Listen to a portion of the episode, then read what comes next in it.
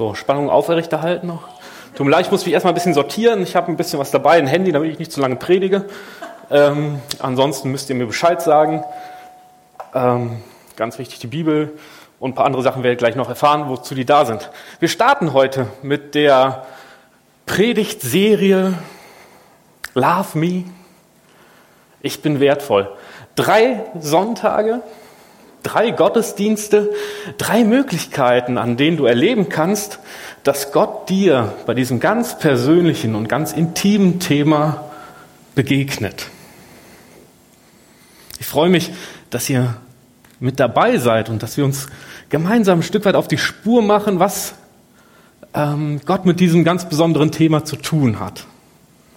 Ich weiß nicht, wo du herkommst, ich weiß nicht, ob du hier im Projekt mit dabei bist oder ob du äh, auf der Straße warst und gesagt hast, interessiert mich, oder ob du gesagt hast, ähm, ich wurde gezwungen, weil wie auch immer. Aber ich wünsche dir von Herzen, dass du erlebst, dass Gott dir heute Morgen begegnet. Dass Gott diesen ganzen Gottesdienst und auch diese Predigt benutzt, um dich ganz tief innen drin anzusprechen. Und bevor wir loslegen mit der Predigt und mit dem gemeinsamen Nachdenken, leite ich ein, dass wir beten. Denn es geht darum, nicht nur, dass ihr ein paar schöne oder mehr oder weniger schöne Worte von mir hört, sondern dass ihr erlebt, dass Gott euch anspricht. Jesus, danke, dass du hier bist. Jesus, es ist gut zu wissen, dass du hier mitten in der Mitte bist. Jesus, und wir bitten dich darum, dass du uns anrührst. Ich bitte dich für mich, dass du meine Worte gebrauchst, dass du sie benutzt, ähm, dass du uns ganz, ganz tief in unserer Seele, ganz tief in unserem Herzen, ganz tief in unserem Sinne, äh, im Innersten anrührst und wir erleben, wie wertvoll wir sind, Herr. Ich bitte dich darum, dass du es gebrauchst hier alles, Jesus. Amen. Ich bin wertvoll. Das ist schon ein faszinierender Satz. Und ich weiß nicht, wie es dir mit diesem Satz geht. Ich bin wertvoll. Kommt er dir leicht und von Herzen über die Lippen, wenn du ihn sagst? Bleibt er dir im Hals stecken, weil du es irgendwie gar nicht aussprechen kannst? Oder hast du dir verboten, ihn überhaupt zu denken? Wie auch immer du mit diesem Satz umgehst und wie auch immer dieser Satz auf dich wirkt, ich lade dich ein, äh, dich heute darauf einzulassen. Denn diese Sehnsucht, etwas wert zu sein, diese Sehnsucht, diese ganz tiefe und innere Sehnsucht danach, wertvoll gebraucht und anerkannt zu sein, steckt in jedem Menschen. Und manchmal fühlt sich das so an, als wäre das ähm, ein Hindernis, wäre das so ein Ding, was man eigentlich gar nicht braucht und ähm, was uns mehr behindert, als dass es uns hilft. Aber so wie ich Gott kennengelernt habe und so wie ich ihn in der Bibel verstehe, ist das etwas, was Gott ganz tief in uns reingelegt hat. Die Sehnsucht und den Wunsch danach, anerkannt, wertvoll und gebraucht zu sein. Und was auch noch in der Bibel deutlich wird, ist, Gott ist der Einzige, der diese Sehnsucht in dir wirklich endgültig und vollkommen stillen kann. Aber was bestimmt eigentlich deinen Wert als Menschen? Was macht dich wertvoll? Was macht dich weniger wertvoll? Was macht dich vielleicht wertlos? Ich habe ähm, viel mit Menschen zu tun und ich bin gerne mit Menschen zusammen und ich erlebe immer wieder bei Menschen und auch bei mir selbst, dass ähm, wir uns eine ganz einfache Regel gebaut haben oder dass sich viele Menschen eine ganz einfache Regel gebaut haben, ob jemand wertvoll ist oder nicht. Und das ist ganz einfach eigentlich. Es kommt ein bisschen Mathematik, aber keine Angst, äh, das kriegt ihr hin den Wert, den ich habe, oder das, den Wert, den ich mir zuschreibe, oder so wertvoll ich mich fühle, ist eigentlich nichts anderes als das, was ich tue, an Gutem oder auch am Schlechten, an dem, was super läuft und an den Fehlern, die ich gemacht habe, plus das, was andere von mir denken.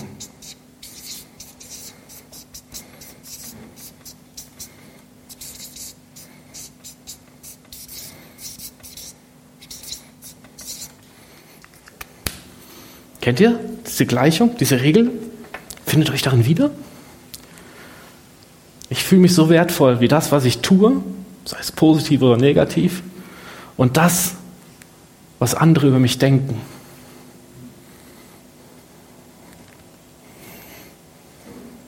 Fühlst du dich vielleicht wertvoller oder wertloser, wenn dir etwas super gelungen ist? Und auf der anderen Seite, wenn du versagt hast, fühlt sich das für dich anders an?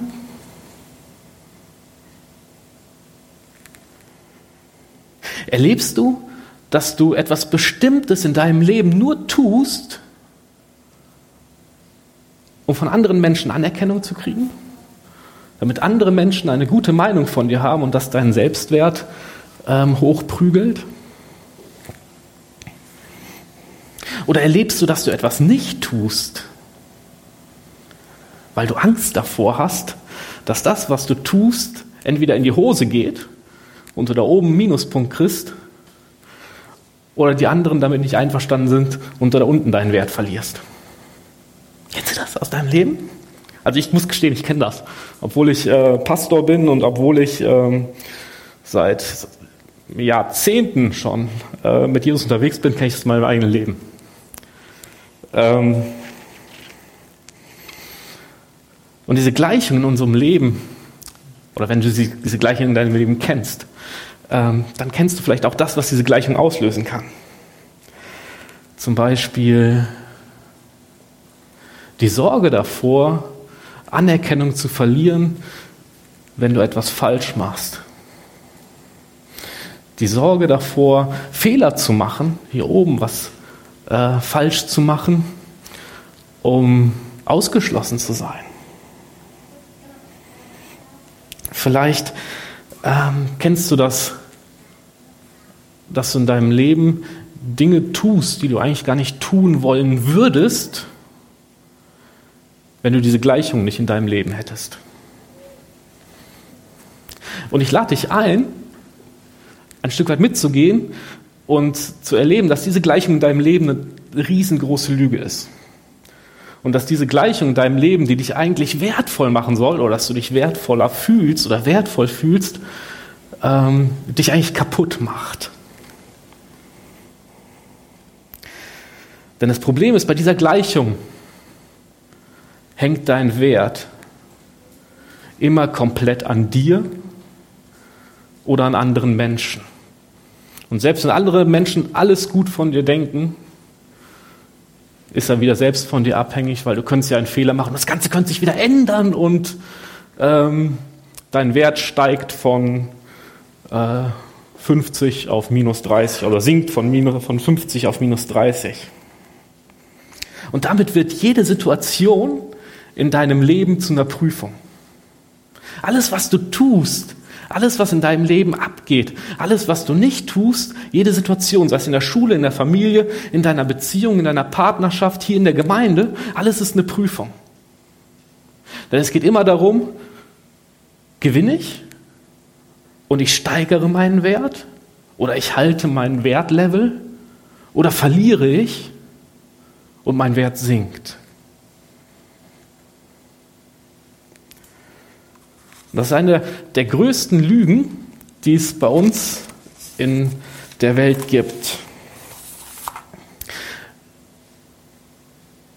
Wir kennen es aus der Gesellschaft, aus der Wirtschaft, da taucht es ähnlich auf, da, da klingt es ein bisschen anders. Ähm, das fühlt sich normal an, diese Gleichung. Die Gleichung fühlt sich normal an. Und vielleicht hast du in deinem Leben eine gute Strategie gefunden, mit dieser Gleichung umzugehen weil es ja so normal ist, weil jeder sagt, ja, so ist das. Vielleicht ähm, gehörst du zu den Leuten, die auf der einen Seite sagen, ja, ich tue alles in meinem Leben, was ich kann, um Erfolg zu haben. Um ja, hier oben ganz viele Pluspunkte zu kriegen, damit mein Wert steigt. Um ja, alle Bedürfnisse der anderen zu befriedigen, Das sind dann die Leute, das hat man mir damals gesagt, äh, äh, das sind dann die Leute, die wie ein Chamäleon auf dem Perserteppich sind. Die versuchen sich überall anzupassen und gehen daran kaputt. Das war mein, mein Problem zum Beispiel. Da steckte ich voll in, diesem, in dieser Gleichung drin. Vielleicht fällst du auch auf der anderen Seite, in einem anderen Pol runter, dass du sagst, ja, um ja hier gut rauszukommen, vermeide ich alles, was Risiko hat. Ich vermeide jede Beziehung, jede Freundschaft, die, das, das, die die Gefahr birgt, dass es schief geht und dass mein Selbstwert sinkt. Vielleicht vermeidest du Aufgaben, Herausforderungen im Beruf, in der Arbeit. Vielleicht traust du dich nicht, ein Hobby anzufangen oder sonst irgendwas, weil du Sorge hast, dass es schief geht und dass du hier wieder verlierst. Vielleicht liegt deine Strategie auch zwischen diesen beiden Polen. Wie auch immer. Das ähm, Problem bei dieser Gleichung ist, dass sie dich kaputt macht und dass alles von dir abhängt. Und ein weiteres Problem ähm, ist es, dass du dich wie eine Ware behandelst. Du bist eine Ware. Ich habe euch was mitgebracht. Äh, ich muss Ihnen gucken.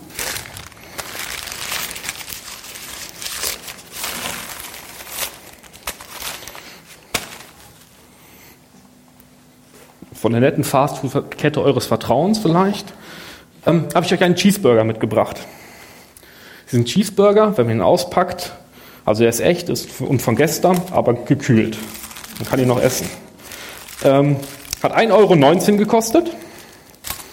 Besteht aus zwei Scheiben, oh, noch so kalt. Besteht aus zwei Scheiben Brötchen, ein bisschen Ketchup, ein bisschen Senf, ein bisschen Zwiebeln, eine Scheibe Gurke, eine Scheibe Käse, eine Scheibe Fleisch. Ich habe gestern nachgezählt, wie viele Zwiebeln es waren. Ähm, habe ich nicht mehr gezählt. Dieser Burger kostet ähm, 1,19 Euro. Die Bio-Variante davon mit dem Fleisch aus heimischen ähm, Biorindern und dem Bäcker deines Vertrauens, also nicht das Fleisch vom Bäcker, sondern das Brötchen vom Bäcker, ähm, kostet zwischen 8 und 10 Euro. Jedenfalls bei uns in Neuss. Das Problem ist, oder die Frage ist, wie sind Leute darauf gekommen, dass ein Cheeseburger, der so aussieht, ähm, diesen Preis hat? Ich bin kein Betriebswirt und will es auch nie werden. Ähm, deshalb verzeiht mir, wenn das Ganze nicht, äh, wenn das Ganze nicht ganz wasserdicht ist, aber es ist ja nur, ein Bild. Die Leute ähm, haben sich gedacht, okay, ein Cheeseburger kostet 1,19 Euro, da ist, sind Zutaten drin. Da ist Brötchen, da ist Fleisch, da sind andere Dinge drin. Wie viel kosten diese Zutaten? Wie viel sind die Zutaten wert? Wie viel ist die Arbeit wert, die äh, der Koch dabei hat und den Schweiß, den der Koch dabei hat, um dieses, äh, diesen Burger zuzubereiten? Quasi, was, was, was ist, sind die Kosten? Wie viel kostet das, dass der Burger gebraten werden muss und so weiter? Ähm und dann geht's weiter fragt man sich, was ist die, was sind Leute bereit für diesen Burger zu zahlen? Was glauben andere Leute, dass dieser Burger wert ist? Das äh, fragt man sich dann, okay, was nimmt die Konkurrenz für so einen Burger? Was glauben andere, dass dieser Burger wert sei und wie viel man dafür nehmen kann? Und auf der anderen Seite, was sind Kunden bereit für diesen Burger zu zahlen? Je mehr die Kunden bereit sind, desto mehr kann man nehmen, desto mehr Gewinn hat man. Wie gesagt, ich bin kein Betriebswirt, ähm, aber aus ein paar Quellen weiß ich, dass es in etwa so ablaufen kann. Es wird komplizierter sein, aber wie gesagt, ich bin Pfaffe und habe, äh, wie sagt man so schön, habe nichts Ordentliches gelernt. Ähm, habt ihr es? Also drei Dinge. Was ist drin? Was ist er wert? Ähm, was, er wär, was ist drin? Was wollen andere dafür bezahlen? Was nimmt die Konkurrenz? Für diesen Burger. Und wir sind wieder hier mitten in der Gleichung drin. Was ist die Meinung der anderen? Was sind andere bereit für diesen Burger zu zahlen? Was, sind, was nimmt die Konkurrenz für diesen Burger? Und der Burger tut in dem Sinne nichts. Und wenn er was tun würde, ist es Schimmeln. Ähm, das ist nicht so ganz wertvoll. Aber hier in das Bild passt rein, dass was der Burger kann. Wie ist seine Qualität, wie ist sein Geschmack. Das macht seinen Wert aus. Und das ist eines der größten Probleme, die wir als Menschen haben, dass wir uns nicht wie Menschen behandeln, wenn wir in dieser Gleichung drinstecken, sondern wie ein Cheeseburger. Oder wie ein anderes, wenn du Vegetarier bist, wie ein Gemüseburger oder was sonst auch. Ähm, wir behandeln uns wie eine Ware. Und so wie ich Gott kennengelernt hat, hat Gott ein ganz tiefes Anliegen, einen ganz tiefen Herzenswunsch, dass du dich nicht wie ein Cheeseburger behandelst. Denn du bist kein Cheeseburger. Jeden von euch kann ich auf den Kopf zusagen, du bist kein Cheeseburger. Und du bist auch keine Ware, sondern Gott hat dich als einen einzigartigen Menschen geschaffen.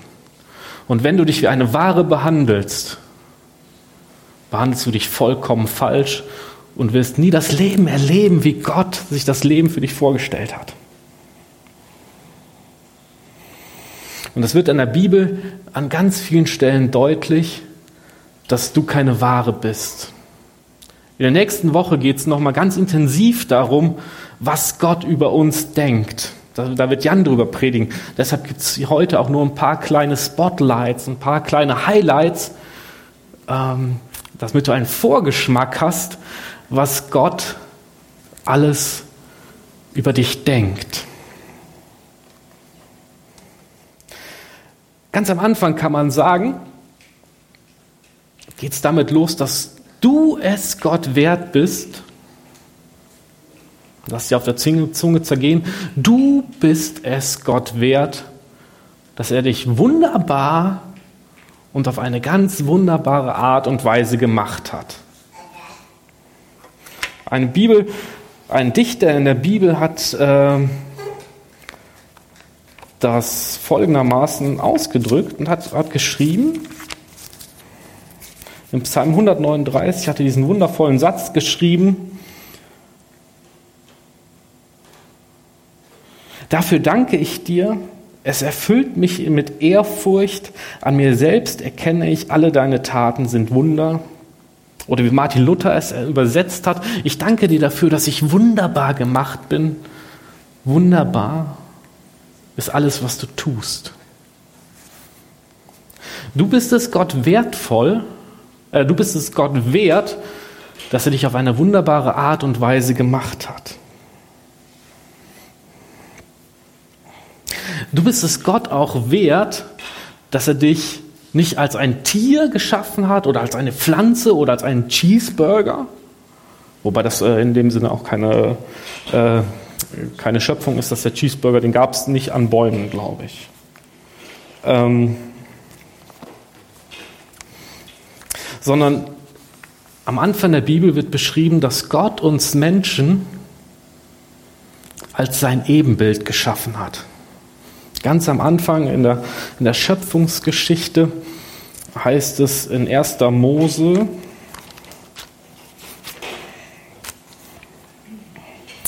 Vers 26 und 27.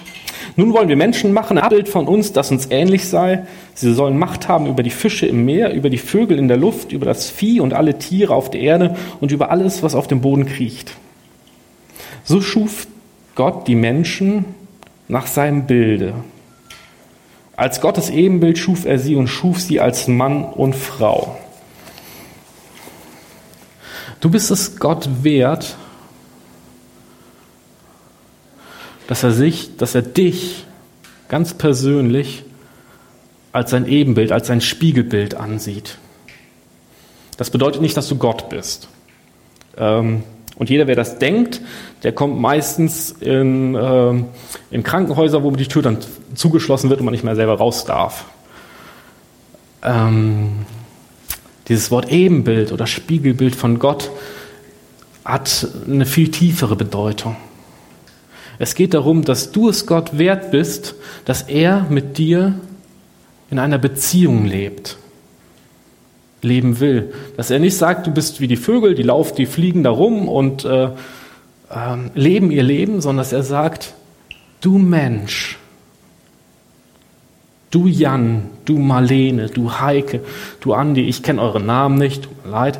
Ähm, du, und jetzt setz deinen Namen ein, bist es mir wert, dass ich mit dir in einer Beziehung leben will, dass ich mit dir reden will, dass ich einen Austausch mit dir will, dass ich dich beschenken will, dass ich dich prägen will, dass ich mit dir zusammen die Welt gestalten will, die Beziehung gestalten will, in der du lebst, zu Hause, äh, auf der Arbeit, mit Freunden, mit deinen Nachbarn, die du nicht leiden kannst und mit deinen Nachbarn, die du leiden kannst.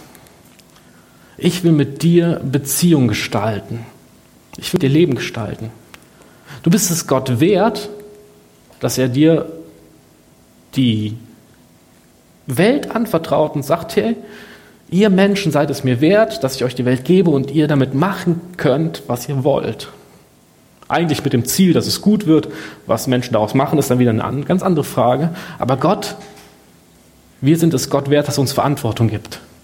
Verantwortung für unser Leben, Verantwortung für die Menschen, mit denen wir zu tun haben, Verantwortung für die Welt, in der wir leben. Das bist du Gott wert. Du bist es Gott wert, dass Gott dich in deinem Scheitern nicht alleine lässt. Sei es das Scheitern, das du in deinem eigenen Leben erlebt hast, wo andere Menschen dich zutiefst verletzt haben, wo andere Menschen ähm, dich durch ihr Verhalten oder durch das, was sie dir gesagt haben oder durch das, wie sie dich behandelt haben, ähm, kaputt gemacht haben, dir Wunden zugefügt haben, dir Dinge angetan haben, die sie eigentlich nicht hätten tun sollen und die dir nicht gut getan haben. Du bist es Gott wert, dass er dich mit diesem Scheitern nicht alleine lässt. Aber du bist es Gott auch wert, dass er dich mit, dass er dich mit deinem eigenen Scheitern nicht alleine lässt. Mit dem, wo du das Gleiche bei anderen Menschen getan hast wo du erlebst, dass, ähm, dass zum Beispiel ähm, du mit Neid zu kämpfen hast, du damit zu kämpfen hast, ähm, dass du andere Leuten ihre Sache nicht gönnst, weil du vielleicht genau hier in der gleichen noch drin steckt. Gott will nicht, dass du, oder Gott, du bist es Gott wert, dass er dich aus diesem Scheitern rausholt.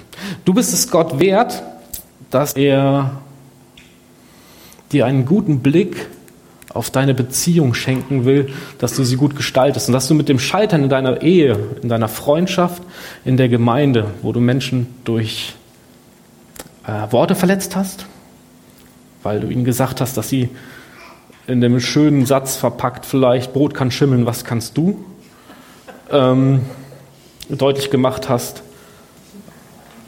du bist eigentlich nicht wertvoll.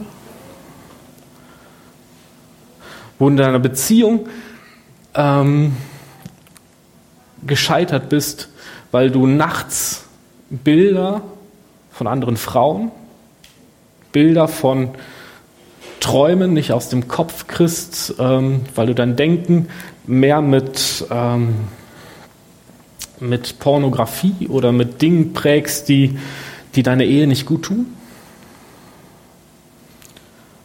Vielleicht lebst du Scheitern in deinem Beruf, dass ähm, du mit deinen Kollegen nicht gut umgehst, dass du ähm, Intrigen schmiedest, um selbst gut dazustehen, um vielleicht hier in dem Wertepunkt wieder ein paar Punkte zuzulegen.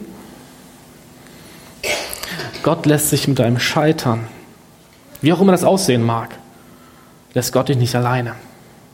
Du bist es Gott wert, dass er dich aus deinem Scheitern rausholt. Das ähm, haben wir in Ostern gefeiert. Du bist es Gott wert, dass Jesus, dass Gott als Mensch auf die Erde kam, 33 Jahre gut gelebt hat oder gut 33 Jahre gelebt hat, dass er gefoltert wurde, dass er misshandelt wurde, dass er getötet wurde, dass er auferstanden ist. Das bist du Gott wert. Was ist dieser schöne Bibelvers Johannes 3,16? In einem so großen Maß hat Gott die Welt geliebt. Und hat er dich geliebt. Und jetzt auf diese Predigt übersetzt, so viel bist du Gott wert, dass er seinen einzigen Sohn auf die Erde gegeben hat, damit niemand verloren gehen muss oder in seinem Scheitern stecken bleiben muss, sondern dass er das ewige Leben hat. Erfülltes Leben, ein Leben, was wirklich lebenswert ist. Das bist du Gott wert. Du bist es Gott wert, dass er dich bedingungslos liebt. Ähm, man könnte das Ganze jetzt theologisch ausdrücken. Die Liebe Gottes ist kontrafaktisch zu deinem Leben. Also egal, was du tust, Gott liebt dich, kann man auch ganz einfach so sagen. Ähm, manchmal gibt es Leute, die stehen auf Fremdwörter. Ich musste vorher nachschlagen, was das bedeutet. Nein. Man kann es in einen ganz einfachen Satz bringen. Du bist es Gott wert, dass Gott zu dir sagt, egal was du tust, ich liebe dich. Und es gibt nichts, was du tun kannst, damit ich dich mehr liebe. Und es gibt nichts, was du tun kannst, damit ich dich weniger liebe. Das bist du Gott wert, dass sie dir das zusagt. Das das Lied, hat damit zu tun, was wir ganz am Anfang gehört haben, hören Sportfreude stillern. Ähm, und ich muss gestehen, ich musste weinen bei diesem Lied, wo ich das Lied tausendmal gehört habe äh, und es mich manchmal sogar nervt, dieses Lied. Ähm, aber heute Morgen, als ich da auf diesem Stuhl saß, hat Gott mir gesagt, hey, ich singe dir dieses Lied zu, Raphael. Auch wenn Gott ein bisschen kreativer ist als die Sportfreunde Stiller und ein paar andere Worte vielleicht genommen hätte, ein paar andere Bilder, weiß ich nicht. Also ich glaube, er hätte es noch ein bisschen schöner gemacht. Das kann er. Also nicht, dass das Lied schlecht ist. Na, das, das habe ich mir nicht gesagt. Aber Gott hatte, hätte es vielleicht noch ein bisschen, äh, hätte es noch, Gott kann es besser. Ähm, bin ich von überzeugt. Ähm, und dieses Lied singt Gott dir zu.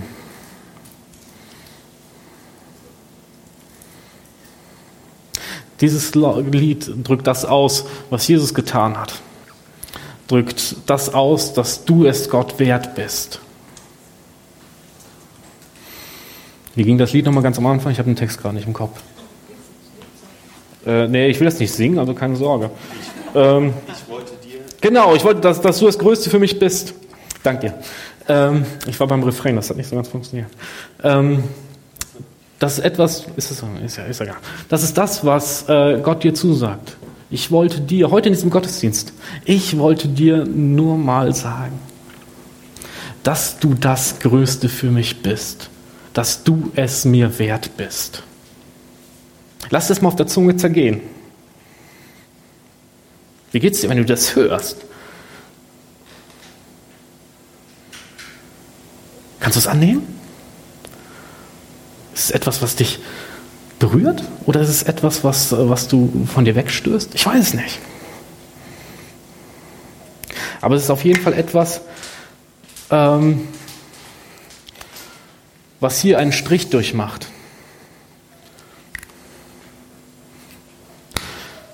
Denn das, was Gott tut, seine Liebe zu dir und dass du es Gott wert bist, hat nichts mehr hiermit zu tun sondern nur das, was Gott zu dir sagt.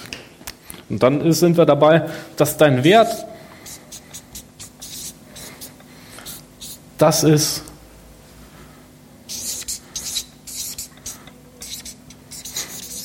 was Gott über dich denkt.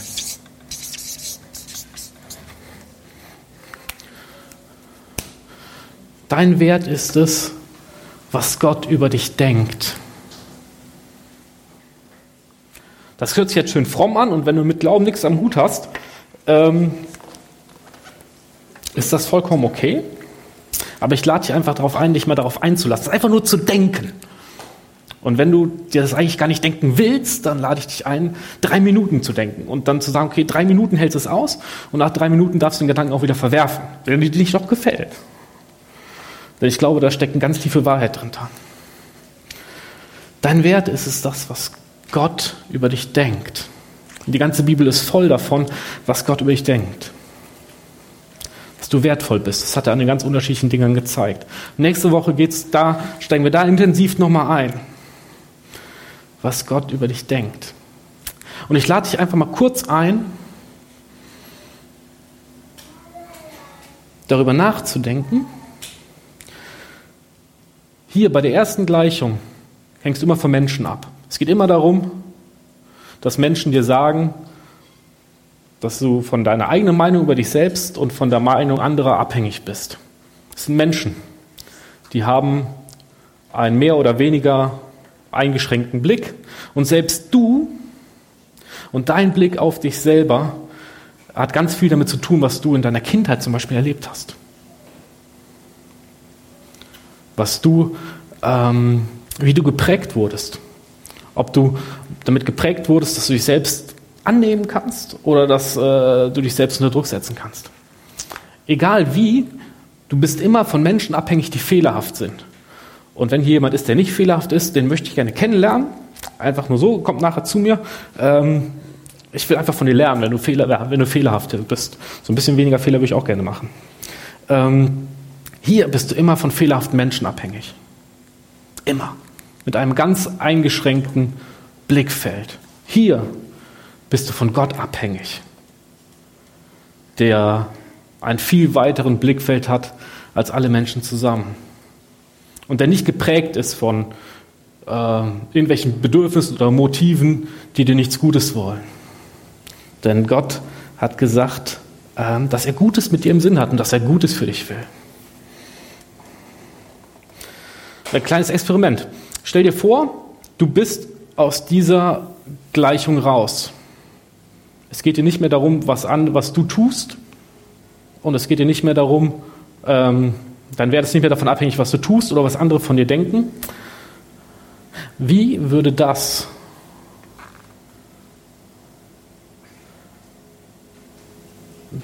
deine Arbeit verändern? Auf der Arbeitsstelle. Was hätte das für eine konkrete Änderung? Würdest du etwas nicht mehr tun? Würdest du etwas ganz anderes tun? Würdest du mit deinen Kollegen anders umgehen?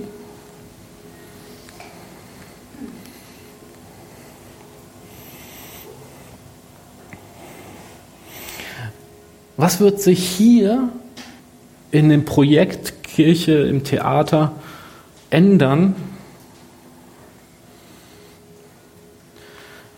wenn du nicht mehr in der Gleichung drin hängst, sondern wenn du da reingehst mit, der, mit dem Gedanken, ich bin wertvoll. Mit dem Wissen, ich bin wertvoll von Gott. Wird sich was ändern? Wie ihr miteinander umgeht? Wie ihr Gemeinde lebt?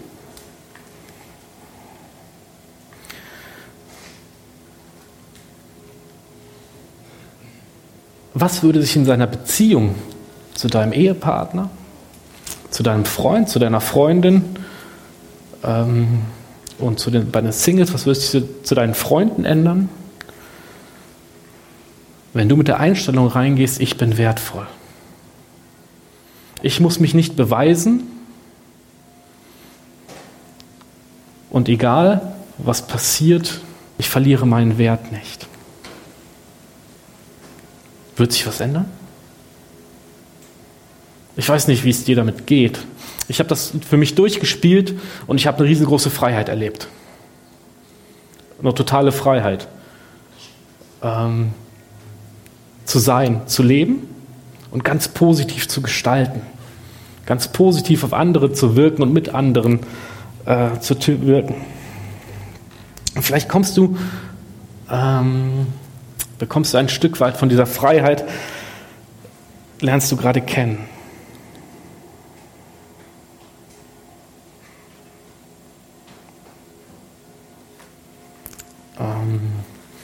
Ich werfe jetzt gerade den Rest der Predigt über den Haufen. Ähm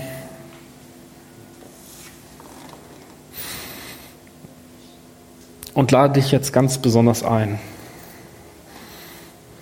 ehrlich zu sein vor dir.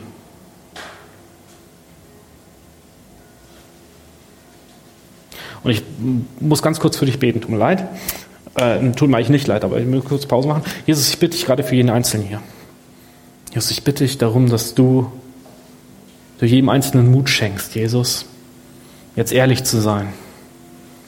Ehrlich zu sein ähm, vor sich selbst und auch ehrlich zu sein vor dir. Jesus, ich flehe dich an, dass du ähm, Mut dazu schenkst, Jesus. Schenk du jetzt Mut. Jesus, und zeig du jedem Einzelnen, ähm, was du über ihn denkst, Herr. Darum bitte ich dich, Vater. Amen. Ähm, ich bitte die Band nach vorne. Ähm, ihr dürft schon mal spielen. Genau, weg hier. Ähm, ich hoffe, ihr kommt hier mit dem Chaos klar. Ähm, die Karten brauchen wir ja. Ähm, ich habe wenig darüber gesagt. Ich hätte jetzt noch viel sagen wollen, eigentlich darüber, ähm, wie das Ganze praktisch aussieht, wie du da rauskommst, welche Hilfsmittel du hast. Hilfsmittel an die Hand zu geben, ähm, damit du Schritte gehen kannst, wie das Ganze praktisch aussieht. Ähm,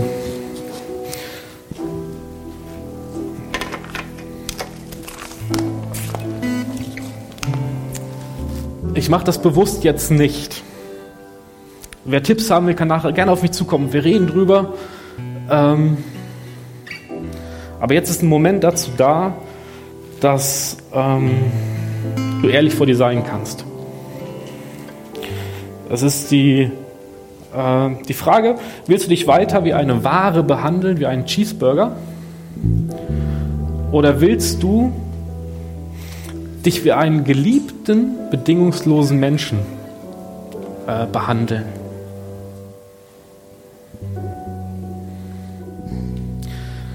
Das ist nur der Startpunkt der Predigtreihe und ich muss heute nicht alles sagen, das ist auch gut so.